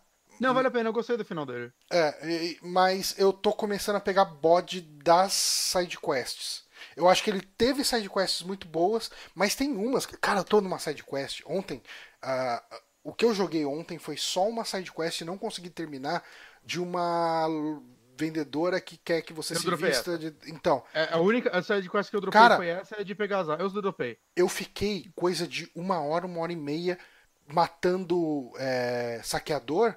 Nenhum dropava Eu capacete. comprei. Eu comprei Quem vende? numa loja. Quem vende Numa loja, numa, numa cidade, assim, eu, eu comprei. capacete de saqueador? Ah, não, não, não, não, não. Saqueador eu, eu, eu peguei e farmei. As outras eu, eu, Então, comprei. cara, não, sem zoeira, eu matei por baixo uns 40 saqueadores. Nenhum dropou capacete. Cara, eu fui pra Monarch, matei todos os saqueadores que tinham no mapa lá de Monarch. Não veio. Aí eu cheguei e voltei pra, pra Terra 2. Cara, cara, fui, matei todos os saqueadores que tinha em todos os acampamentos. Não dropava capacete. Tipo, armadura eu tava com umas 5. Capacete não dropava. Eu falava, ah, mano, tá de sacanagem essa merda. Ah, então, aí eu, eu fiz essa. Aí na parte 2 ela manda você pegar, tipo, ah, tem a cinco peles daquele macaco, cinco itens da, da rainha. Ah, é sério eu, que vai ter ah, isso? mano. Ah, já tava não. saca-. Na reta final, eu, mano, essa série quest, foda-se essa personagem, não tá interessante, eu, eu não tô interessado na história dela. Aí eu dropei essa e a de fazer, né, as armas científicas todas. Eu, ah, mano, não vou pegar todas as armas científicas. Eu As nem armas- essas porra. As armas científicas eu acho que eu. Eu, espe- eu imagino que eu peguei todas. Não, não sei. Eu não peguei todas. Eu peguei algumas procurar, assim. Mas, ah, mano, tá de boa. É. Resto eu fiz todas que eu achei. Mas eu, eu acho que as sidequests começaram a cair num lugar meio chato. De, ah. vai lá, mata essa pessoa pra mim. Aí você vai lá e fala, ah, não me mata, faça tal coisa. Daí você vai e faz essa coisa que não vai ter dilema nenhum. Geralmente é, é pagar alguma coisa ou conversar com alguém. E, e beleza, ah, não matei ele. Ah, pô, beleza. E, e acabou É, isso acontece. É que, é, é que normalmente assim eu gosto do texto. Normalmente eu acho que os personagens, sei lá, eu gosto do, do diálogo pra chegar nisso. É, Né, mas- mas eu acho que cai num negócio muito simplista e situações muito muito repetitivas. Mas você não acha que o Wasteland também acontecia isso, e Fallout? É, eu acho que a situação globalmente era melhor elaborada do que esse cara deve dinheiro pra mim ou esse cara me sacaneou, vai lá e mata ele. É, acabava tendo um, um corpo melhor desenvolvido. Entendi. É, mas assim, a missão principal ainda tá me agradando muito. Ah, sim, eu gosto do. Eu gosto do cientista. É. Né? Eu não sei, eu tô gostando dela também. Acho que ela tem um, umas partes bem legais. Mas eu tô quase indo direto pra ela, fechar o caixão e ir atrás de outros jogos. É, outro motivo que eu parei com essa de quest é que eu cheguei no level 30, que é o level É cap. o cap, né? Aí eu, ah, mano, eu vou fazer elas, tipo. As armas que eu tô. Uma coisa que eu reparei também depois é. Ah, dá level up nas suas armas que elas vão ficar muito foda. Ah, sim, não, tenho dado level up, né? Ah, eu vou dando level tô- up até chegar em. Tipo, até o, o level up começar a custar mil, dois mil. É, eu cheguei uns até custar tipo 5 mil, eu ah, tô de boa, porque já tinha muito dinheiro também. É. Mas saca, é isso, assim, ele, ele se- no normal ele se torna um jogo ridiculamente fácil que. Eu, ah, eu eu vou acabar ele, né? Porque eu, eu não preciso de mais itens, Uhum. eu não preciso de mais dinheiro, eu não preciso de mais level. Eu Sim. vou então avançar e Vamos terminar ele. fazer a missão principal e vamos Teve uma parte que, eu, que o jogo crashou comigo e eu não sabia o que fazer, eu entrei em desespero. Hum. Que sempre que eu entrava numa sala ele fechava. Ixi, Aí eu procurei na internet e os caras, ah, solução, dá a volta. E entra pela outra porta. ok. E eu fiz isso. Você sabe um bug que eu tô pegando nele? É. Às vezes, o- quando eu tô sobrecarregado, eu descarto itens e não, sobre, não desce o peso. Ah, é? E daí o peso só desce se eu vou numa loja e vendo itens. Hum. Tipo assim, Não, vai, eu tô com 250 lá de peso. Começa a descartar um monte de item e vou ver lá tá 250 ainda. E daí Não, não, isso não aconteceu comigo. só Que bosta. passa quando eu vendo. O bom é que esse jogo tem uma perk que eu peguei bem no começo, eu nem tava tendo esse problema, que você consegue dar fast travel mesmo sobrecarregado. É, eu não peguei esse perk, mas eu peguei os dois últimos de carregar mais peso. Uhum. E aí eu carregava, tipo, 160 quilos a mais. Ah, não, é muito peso que você carrega. Ah. E, e os itens, é, é aquele negócio que eu falei, né? A questão dos itens, principalmente item consumível nesse jogo, eu acho que tá muito. ah, precisava de um tuning. Eu sei que tem muito item que aumenta habilidades, né? Item que aumenta. é, é, tipo, ah, aumenta a habilidade social, aumenta a sua destreza, aumenta a habilidade de combate. É, só que, tipo, é, é tão burocrático pra usar que tem um jeito que você, quando você aperta o botão de usar o item de cura, você vai usar o item de cura mais o- os itens que estiverem vinculados a ele, né? Uhum. É, só que, cara, primeiro, eu como você tem um- uma autocura, né? Você tem uma regeneração, eu quase nunca uso item de cura. É, tem isso. Eu tô com 150 item de cura, cara. Eu tinha muito também, cara. É, é cretino isso, cara. Enfim, ele é um jogo que não dá pra jogar no modo normal, cara. Ele é ridículo de fácil o modo normal. É muito fácil, eu acho. Mas ao mesmo tempo, eu não sei se. Eu tava mais pelas missões e as histórias, então pra mim eu, eu fiquei ok com isso. Eu não. É. Saca? Eu não sinto necessidade de rejogar ele. Não, eu também né? vou terminar. No começo eu até pensava, eu pensei em, tipo, ah, será em rejogar ele fazendo um personagem sacar sair matando todo mundo e entregar o cientista e ver o que acontece, essas Uhum. coisas. Né? Mas ah, é foda, tipo. Eu acabei de pegar o Disco Elysium, que eu devo falar dele na próxima semana. Hum, eu tô muito afim de pegar esse eu jogo. tô num hype pra jogar esse jogo. Então, né, tipo, não é tão, tão já que eu vou rejogar esse jogo, não. É. Talvez quando sair DLCs e tal, eu jogue ele de novo. Ou Mas, sim, salvar direto elas, mas não É. sei. mas enfim, só fechando então a questão do Outer Worlds, eu acho que a primeira impressão foi muito boa. Uhum. Ah, eu ainda gosto dele. é, e Gosto co- bastante. como eu joguei muito pouca coisa desse ano, ele vai acabar entrando no meu top 5 por WO. Não, e, e É. eu total abraço uma continuação dele, espero que tenha. Não, eu, eu acho que ele vai ser um jogo É um- que vai se beneficiar muito com uma continuação. É, é um, é um universo, saca, que... Fallout já tem uma porrada de jogo pra ele se basear quando vai fazer um novo. Né, É. e acho que isso ajuda. Eu, eu acho que muita coisa poderia ser melhor nesse jogo. Tipo, ah, conflitos entre as companhias é uma coisa que praticamente não existe. É, então, é, eu fui ficando, tipo, todo mundo me amava só. É, então. Não, mas eu falo em um lore. Porque você tem um monte de companhia, né? Um monte de Uhum. empresa, na verdade. É. E eu não sei se de repente na história principal isso vai caminhar pra algum lugar, mas. ah, não sei. Eu não vi isso ser tão bem explorado. Mas eu, eu vejo potencial nisso, sabe? Porque, Uhum. cara, eu acho que a forma como Fallout explora todo o lore ah, da Vault-Tech, eu, eu acho muito legal. Sim. E, e aqui, ok, existe uma crítica ao capitalismo, né? De toda essa questão de como as pessoas são propriedade da empresa e etc.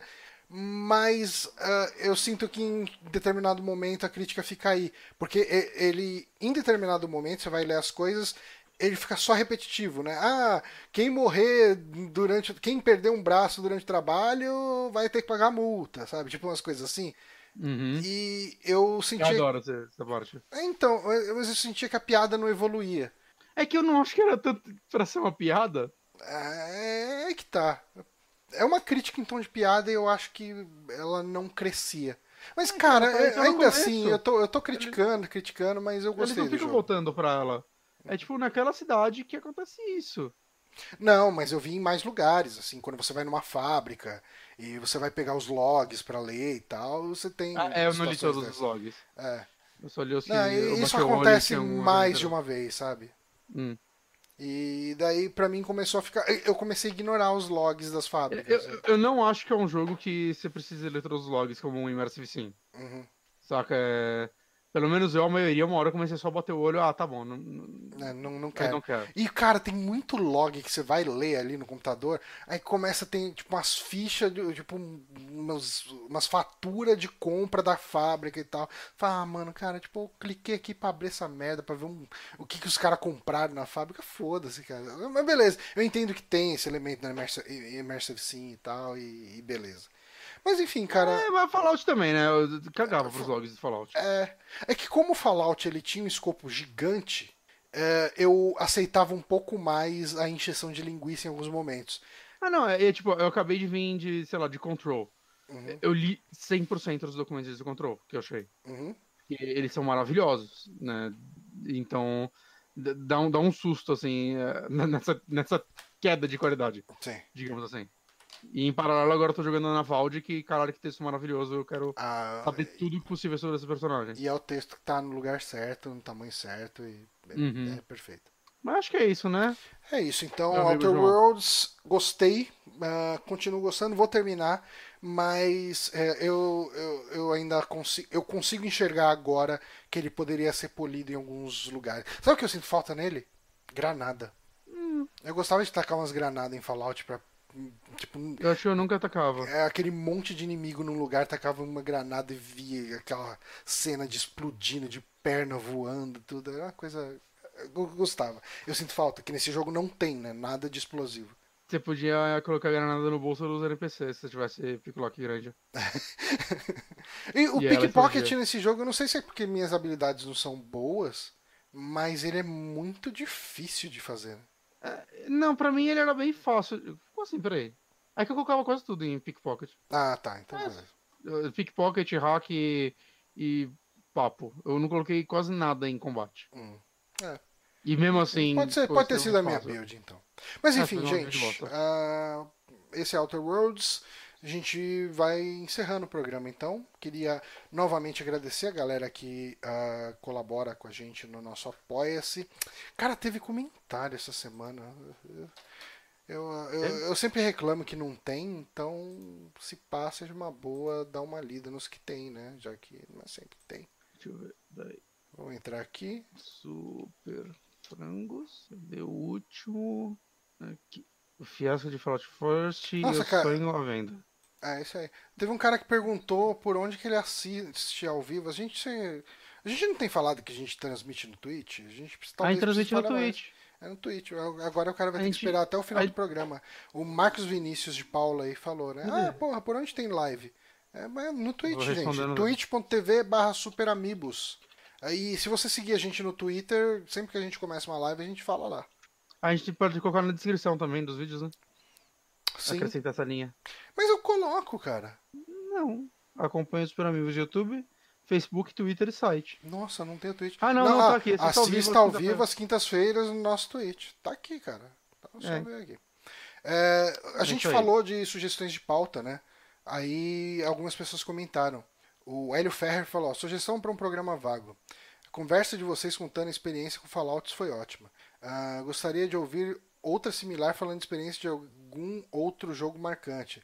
Final Fantasy, Metal Gear Solid, Diablo, exemplo, algum jogo impactante. A gente fez um programa uma vez com o Pablo falando só de Final Fantasies, né? Foi bem legal. Sim, Um pouco antes de- isso. É, um pouco antes de sair o Final Fantasy XV, a gente comentou bastante. Ah, o Demis Novakov, Novakov eu sugiro uma pauta de fim de ano com o top 5 ou 10 de cada plataforma de 2019, os 5 melhores. de- Sabe o que a gente podia fazer, cara? Os melhores da década, hein? Oh, verdade, hein? A gente tá encerrando a década dos 2010, né?